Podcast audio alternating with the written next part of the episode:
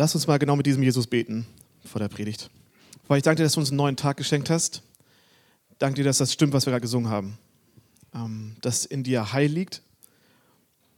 Dass du wirklich die Antwort auf Leben bist, auf echtes Leben. Und das ist tief faszinierend. Das ist manchmal so unfassbar einfach, aber manchmal das anzunehmen unfassbar schwer. Deswegen danken wir dir für dieses Lied, was wir gerade gesungen haben, dass wir das zusprechen durften, dass es wirklich Hoffnung gibt. Und wir eine Gemeinschaft von Menschen sein wollen, die wirklich Jesus von den Bergen ruft, in Butzbach reinruft. Danke, dass du mit dabei bist und dass du ein Gott bist, der spricht, der sehr, sehr gerne sogar spricht. Amen. Amen. Es ist richtig schön hier zu sein. Ah ja, ja, ist das schön hier zu sein. Ich bin schon seit zwei, zwei, zweieinhalb Stunden ungefähr hier und ich habe ich hab was beobachtet, was ich liebe an Gemeinden, an solchen Kirchen wie dieser hier. Seit zweieinhalb Stunden rennen Menschen hier rum. Äh, die rennen nicht, die laufen. Sachlich und professionell natürlich. Und ähm, die, die machen alles, um hier diesen Gottesdienst möglich zu machen. Ich habe versucht, mit Conny zu zählen. Keine Ahnung, da sind wahrscheinlich über 20 Menschen. Leute, was ihr für ein Geschenk an Menschen habt, ne? Was ihr einen Segen habt an Menschen, die sich hier einsetzen. Es ist wunderbar zu sehen, wirklich. Das ist richtig, das macht mir richtig Freude, euch zuzugucken, wie ihr gerne das tut hier morgens, was ihr morgens tut. Dabei bin ich das erstmal hier, aber jetzt, jetzt bin ich schon begeistert von euch. Also, wir machen das ganz ernst. Das war richtig, richtig schön, hier zuzugucken. So, jetzt seid ihr dran. Äh, wenn ich predige, ist es selten so, dass ich was sage und ihr zum Schluss Amen sagt und dann könnt ihr rausgehen und so, sondern ich versuche euch so ein bisschen zu integrieren. Okay? Das heißt, immer wenn ich Fragen stelle, dann müsst ihr jetzt nicht die Antwort in den Raum reinrufen, aber ihr solltet auf jeden Fall über diese Fragen nachdenken. Okay? Seid ihr offen für Fragen sonntags morgens? Ja? Vor allem die Männer nicken, das ist sehr untypisch. Das ist cool. Das finde ich sehr, sehr, sehr, sehr gut. Okay, deswegen habe ich eine Frage an dich. Woran erkennt man einen Menschen, der mit Jesus unterwegs ist? Beispiel, Butzbach, morgens am Bäcker. Und da steht so ein Mensch. Woran siehst du das? Kann man das riechen? Kann man das sehen an der Kleidung? Woran sieht man, dass dieser Mensch mit Jesus unterwegs ist? Woran erkennt man neue Kreatur, neue Schöpfung? Paulus schreibt in 2. Korinther 5, Vers 17, ist jemand in Christus, also ist jemand mit Jesus unterwegs, so ist er eine neue Kreatur. Das Alte ist vergangen, siehe, Neues ist geworden. Paulus fasst unfassbar genial und kurz zusammen, was Evangelium ist. Er sagt ganz kurz und knapp davor in den Versen, sind wir ganz ehrlich, ohne Jesus können wir es vergessen.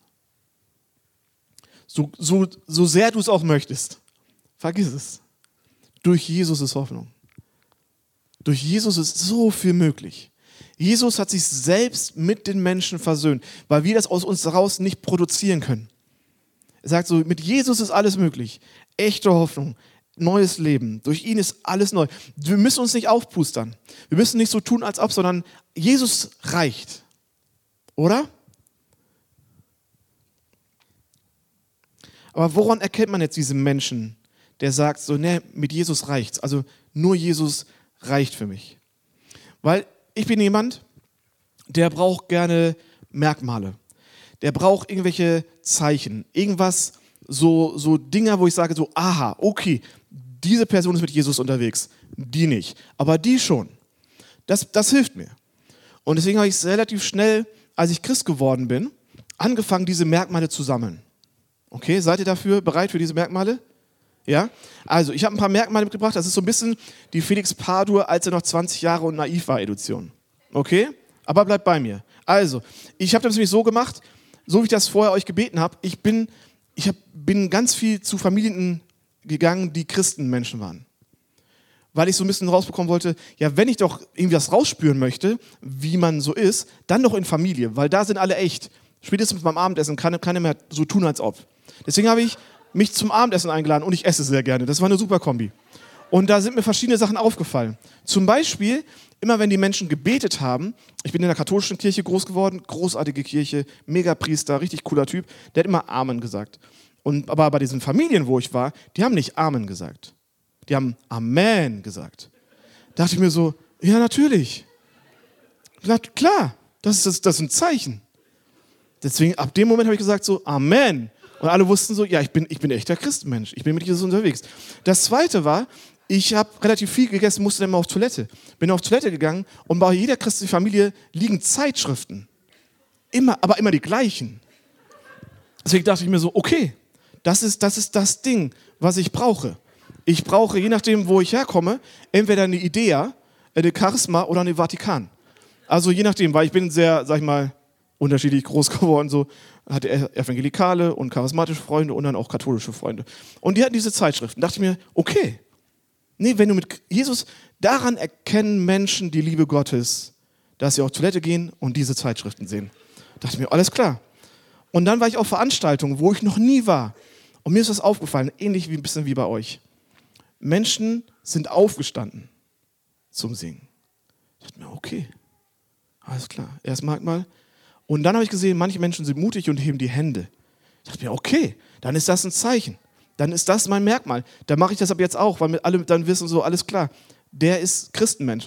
Und als diese Menschen diese Hände erhoben haben, was habe ich an diesen Händen gesehen?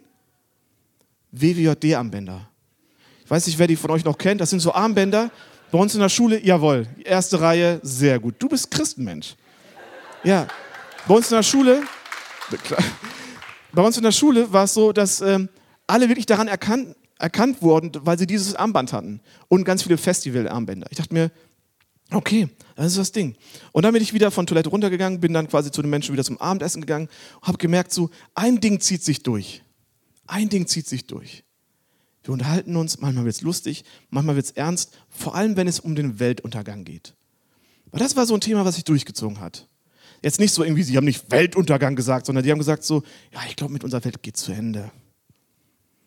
Wenn wir die Zeichen sehen, ich dachte mir so, die sehen wir schon seit 3000 Jahren so, aber okay. Aber wenn wir die Zeichen sehen, dann geht's jetzt, dann ist langsam Schluss. Und ich dachte mir so, okay, wenn ich echter Christenmensch bin, dann warte ich auf den Weltuntergang.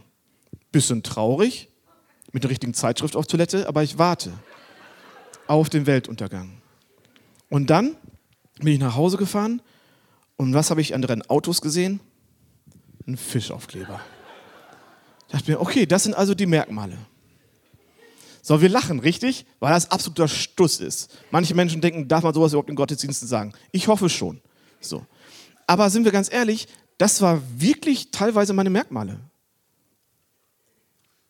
Ich gehe wirklich durch Gemeinden, weil ich bin viel in Gemeinden unterwegs und verurteile Menschen und denke mir so, ah, vielleicht bist du in der Gemeinde der Nicht-Christ, richtig?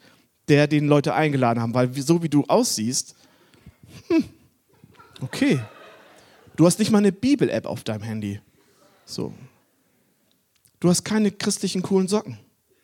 Du hast nicht mal ein Tattoo von Jesus. Wir lachen. Aber viel zu oft verurteile ich Menschen und überlege so, hey, gehörst du in das Team Jesus oder nicht?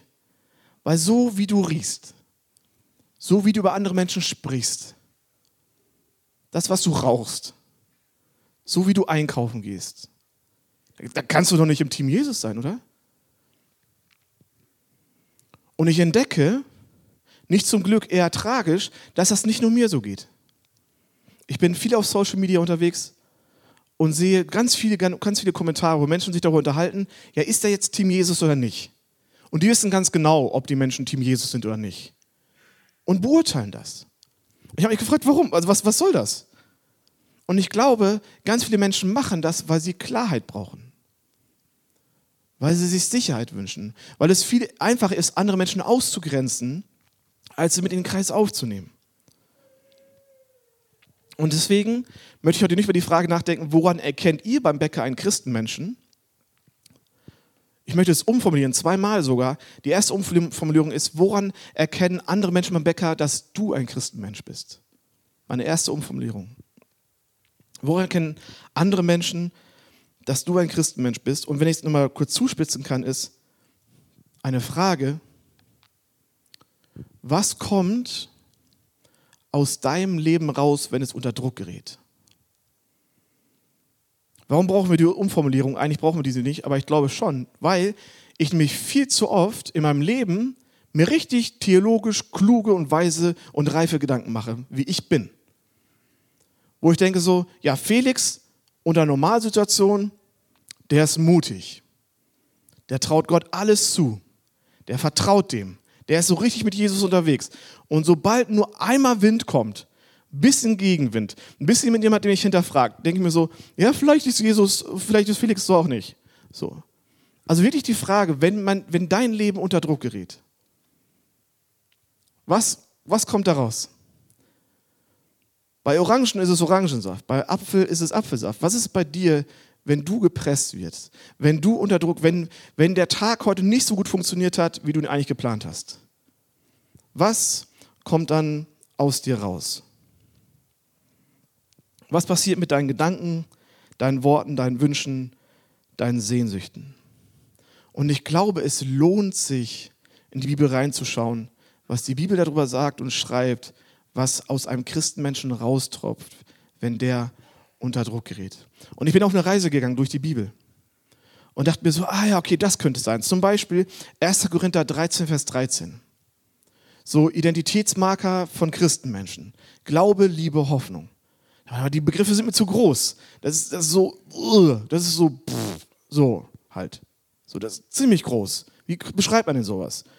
Da habe ich, bin ich, hab ich ein Kapitel weitergelesen, 1. Korinther 14, wo Geistesgaben stehen, wo ich dachte mir, ah ja, okay, wenn Jesus, der Heilige Geist, uns drin ist, dann ist das, was wir quasi geben, was, was, was wir geben können. ich dachte mir, das wisst ihr alle schon, ich muss was Neues. Da habe ich Galater 5, Vers 22, die Früchte des Geistes. Also wenn wir uns mit einem Baum vergleichen, was wächst an unseren Bäumen? So. Es ist nicht nur Galater 5, 22 spannend, sondern auch Galater 5, 21, worüber wir heute gar nicht reden werden, aber wo steht, was quasi an einem faulen Baum ist. Aber darum geht es heute nicht. Es geht um die positiven Sachen. Ich habe mich nochmal weitergedacht und dachte, es geht nicht um Früchte heute. Es geht nicht um Identitätsmarker, sondern es geht um Gedankengänge, die wir abgleichen können mit uns. Weil ich glaube, wir alle haben Gedankengänge. Die Frage ist nur, welche. Und ich habe fünf Merkmale eines Christenmenschen herausbekommen, die ich mit euch heute Morgen durchgehen möchte. Ich weiß, Conny ist wahrscheinlich ein Mega-Pastor. Der hat sonst immer drei Punkte bei Predigten, richtig? Weil das ist eigentlich das, woran man echte Pastoren erkennt. Ich habe fünf dabei, weil Conny hat gesagt, äh, ihr seid klug. Okay? Es sind fünf kurze, aber fünf. Aber ich denke, wir bekommen das hin. Der erste Punkt ist, echte Christenmenschen haben eine klare Identität. Sie kennen Gott und wissen, wer Gott ist und sie kennen sich selber und wissen, wer sie in Gott sind. Als ich frisch Christ geworden bin, hat so ein Pastor, der hat immer so kluge Sätze rausgehauen. Ähm, der hat immer gesagt so, es gibt schon einen Retter auf der Welt und er macht einen ziemlich guten Job. Du musst es nicht sein. Menschen, die mit Jesus unterwegs sind, wissen, dass sie nicht Gott sind. Dass sie nicht Gott sein müssen sondern in Gott sein sollten. Meine tiefe Überzeugung ist, dass echte Christenmenschen eine tiefe, tägliche Sehnsucht danach haben, Gott immer mehr kennenzulernen. Warum? Weil man unter anderem sich selber dadurch kennenlernt. Deswegen der erste Punkt, eine klare Identität. Der zweite Punkt, sie haben ein Ziel vor Augen, sie sind zielgerichtet. Und das Ziel ist, Reich Gottes bauen.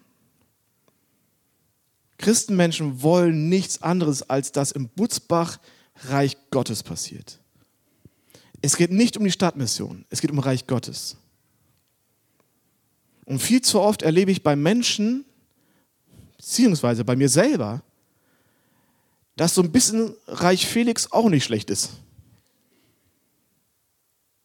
Ich war letzte Woche Samstag auf einer Jugendevangelisation haben sich viel zu viele Leute bekehrt. Hat mich sehr überrascht und alle anderen Leute auch. Und dann sind nachher ganz viele Jugendliche auf mich zugeguckt und haben gesagt, hey, das war voll cool. So ein bisschen wie so Senioren haben die gesprochen, so, danke für das Wort und so. Ich dachte mir, was ist mit euch denn los? So. Aber ich dachte mir so, das tut gut, macht weiter. Also, so, und nach 30 Jugendlichen dachte ich mir, jetzt reicht's. Ähm, weil das tut mir nicht gut.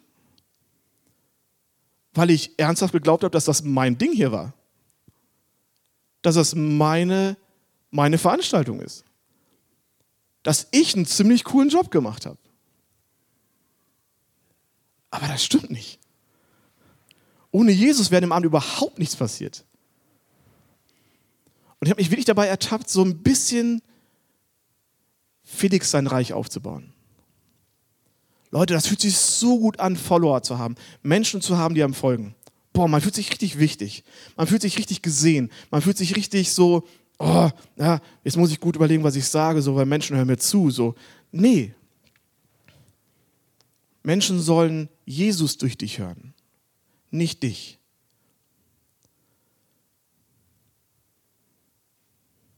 Also lasst uns nicht unser eigenes Reich bauen in irgendwelchen Arbeitsteams, wo wir unterwegs sind, Hauskreisen, Kirchen, in unseren Familien, sondern wir bauen immer Reich Gottes. Und Christenmenschen wissen das. Klare Identität, zielgerichtet und sind versorgt durch Gott. Das ist mein dritter Punkt. In der Bibel erleben wir, dass Gott ein sehr einfaches, simples Prinzip hat für unsere Versorgung. Und das ist, dass Jesus heute für heute versorgt und morgen für morgen. Und das mag ich nicht. Überhaupt gar nicht. Ich habe mich am 1. September selbstständig gemacht und bin jetzt abhängig davon, irgendwie rumzureisen und zu predigen mega weird. So. Weil es macht mir eigentlich Spaß, weil jetzt bekomme ich Geld dafür. Das ist ein ganz komisches Ding. Das Ding ist, ich muss jetzt darauf achten, dass ich genug Geld dafür bekomme. Und als ich am 1. September angefangen habe, habe ich Gott gesagt, so, es wäre super, wenn du mir so ein bisschen Sicherheit geben könntest. So, die Termine bis nächstes Jahr September wären super. Und Gott hat so gesagt, so, ich, ich gebe dir dieses Jahr September. Ich dachte mir so, das kann doch nicht sein. Wie soll ich denn wissen, ob du versorgst? Und Jesus gesagt, ja, guck mal auf deine Predigt, du Hans. Ich, ich versorge heute für heute und morgen für morgen. Und ich glaube, Christenmenschen mit Jesus unterwegs sind, machen genau diese Erfahrung. Und diese Erfahrung macht sie nicht verrückt. Ja, da kann man eine Spannung auftreten, ganz bestimmt. Es macht sie nicht verrückt. Also, erster Punkt, klare Identität, zielgerichtet, versorgt und jetzt kommt versöhnt. Ich glaube, Christenmenschen mit Jesus unterwegs sind, Menschen, die Jesus nachfolgen, haben das Merkmal, dass in all dem Streit, den es gibt, in all dem Kaputten, sie immer den Prozess der Versöhnung einschlagen.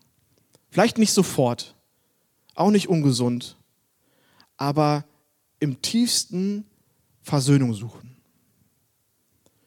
Die nicht auf ihr Recht auf Rache hoffen, die nicht im Kopf das haben, dass sie denken so, ja, Recht hat, ja, ja, das ist, das ist, das ist deine Verantwortung, das ist dein Problem, also musst du jetzt auch dafür bezahlen.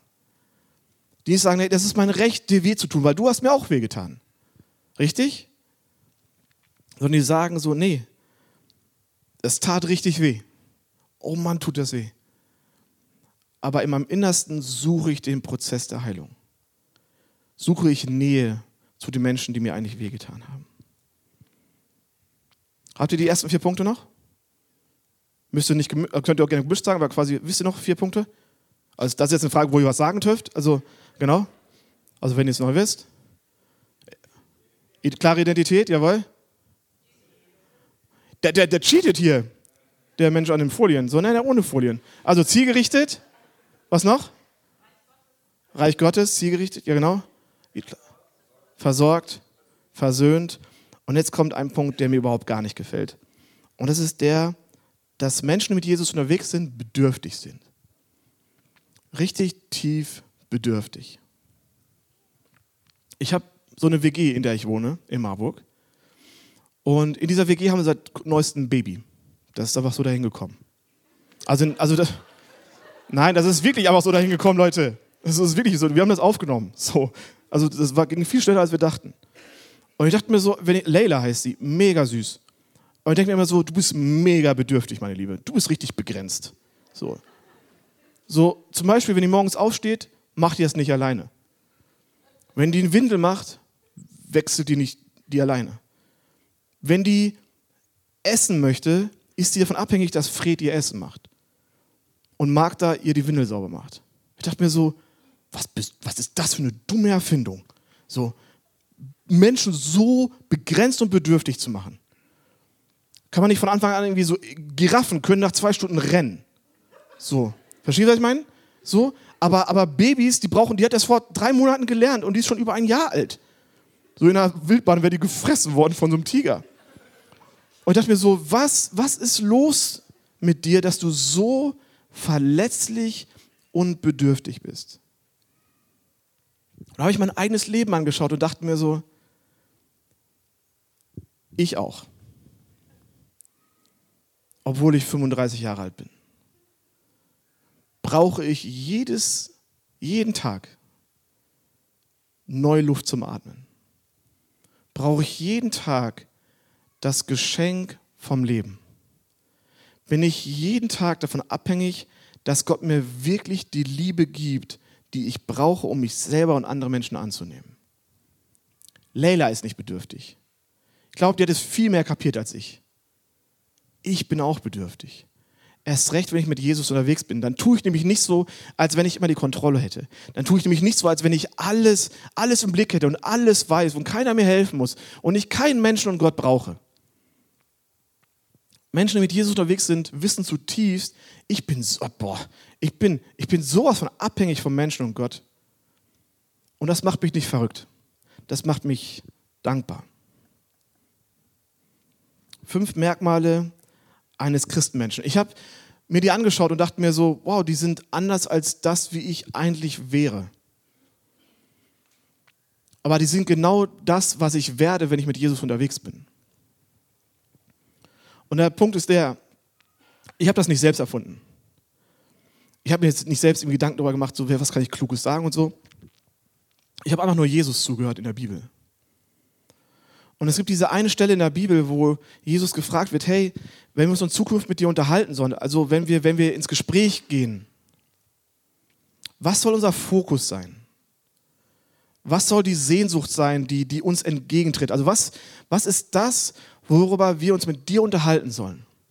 Und da steht nicht sowas wie, naja, äh, macht euch jeden Tag Sorgen, so, weil mit der Welt geht es echt bergunter und kauft euch bitte ein WWJD-Armband, weil sonst kommt ihr nicht in den Himmel. Sondern da steht folgendes, Jesus wird gefragt, hey, was ist unsere Beschäftigung, wenn wir mit dir reden?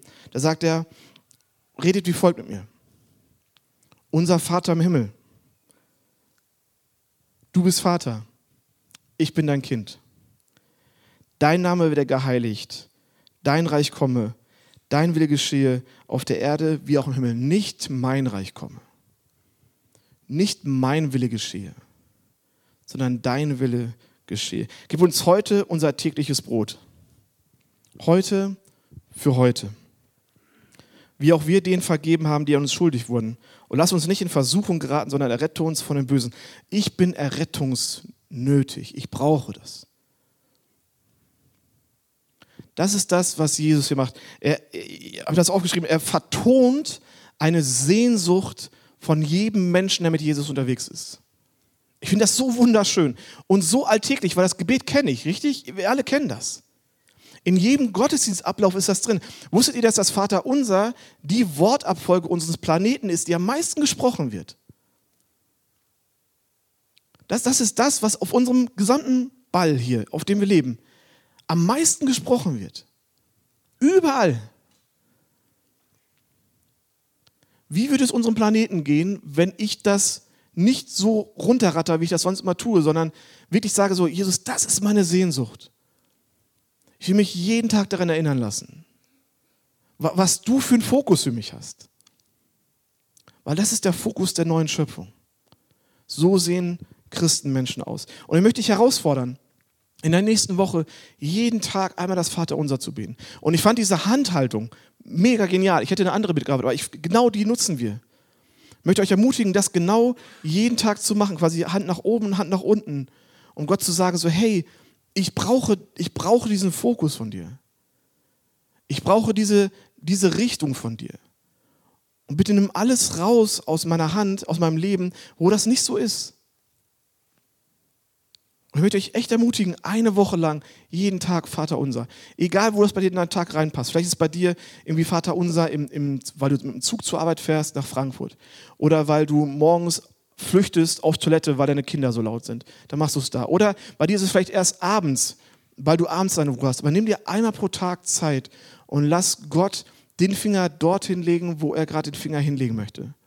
Um zum Beispiel zu sagen, so, boah, siehst du das eigentlich, was das für eine Kraft hat bei dir? Siehst du diese, diese Schönheit in deinem Leben eigentlich? Oder siehst du diesen Punkt, wo du, wo du, wo du ein Brett vor Augen hast?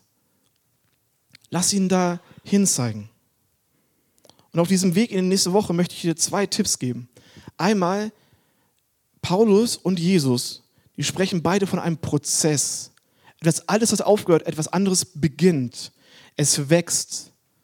Das heißt, falls du morgen früh immer noch Probleme mit diesem einem Thema hast, dann, dann, dann ist das nicht irgendwie, keine Ahnung, Jesus, der nicht ordentlich gehandelt hat, sondern Jesus, der mit dir im Prozess gehen möchte. Und das zweite, als zweiter Tipp ist, das Vater unser heißt nicht mein Vater, sondern unser Vater. Das heißt, es ist ein Gemeinschaftsgebet. Wir, wir sind da gemeinsam unterwegs. Christenmenschen sind Rudeltiere. Ja, lass uns nicht einen Einzelsport daraus machen, wo wir denken, wir sind besser als die anderen oder so. Dann lass uns gemeinsam diesen Weg gehen.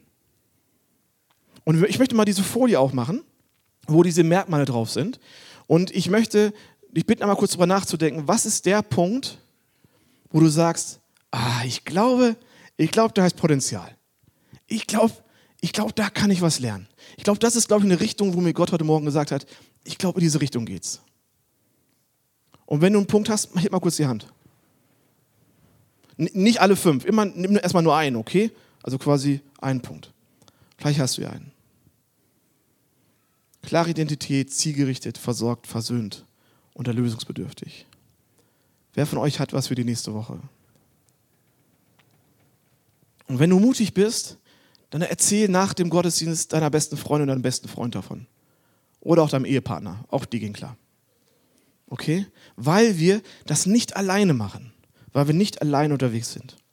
Lass uns jetzt zum Ende der Predigt aufstehen und gemeinsam das Vaterunser beten und das genauso machen, wie wir das vorher mit Conny gemacht haben, dass wir eine Hand hochhalten, wo wir sagen, wir, wir können empfangen, ich möchte gerne empfangen von dir, und eine Hand runterhalten, als ich möchte, ich möchte loslassen. All das, was vielleicht verfault ist, das, wo, wo es irgendwie krumm ist, wo ich Rache suche, wo ich mein eigenes Reich baue, das möchte ich einfach loslassen.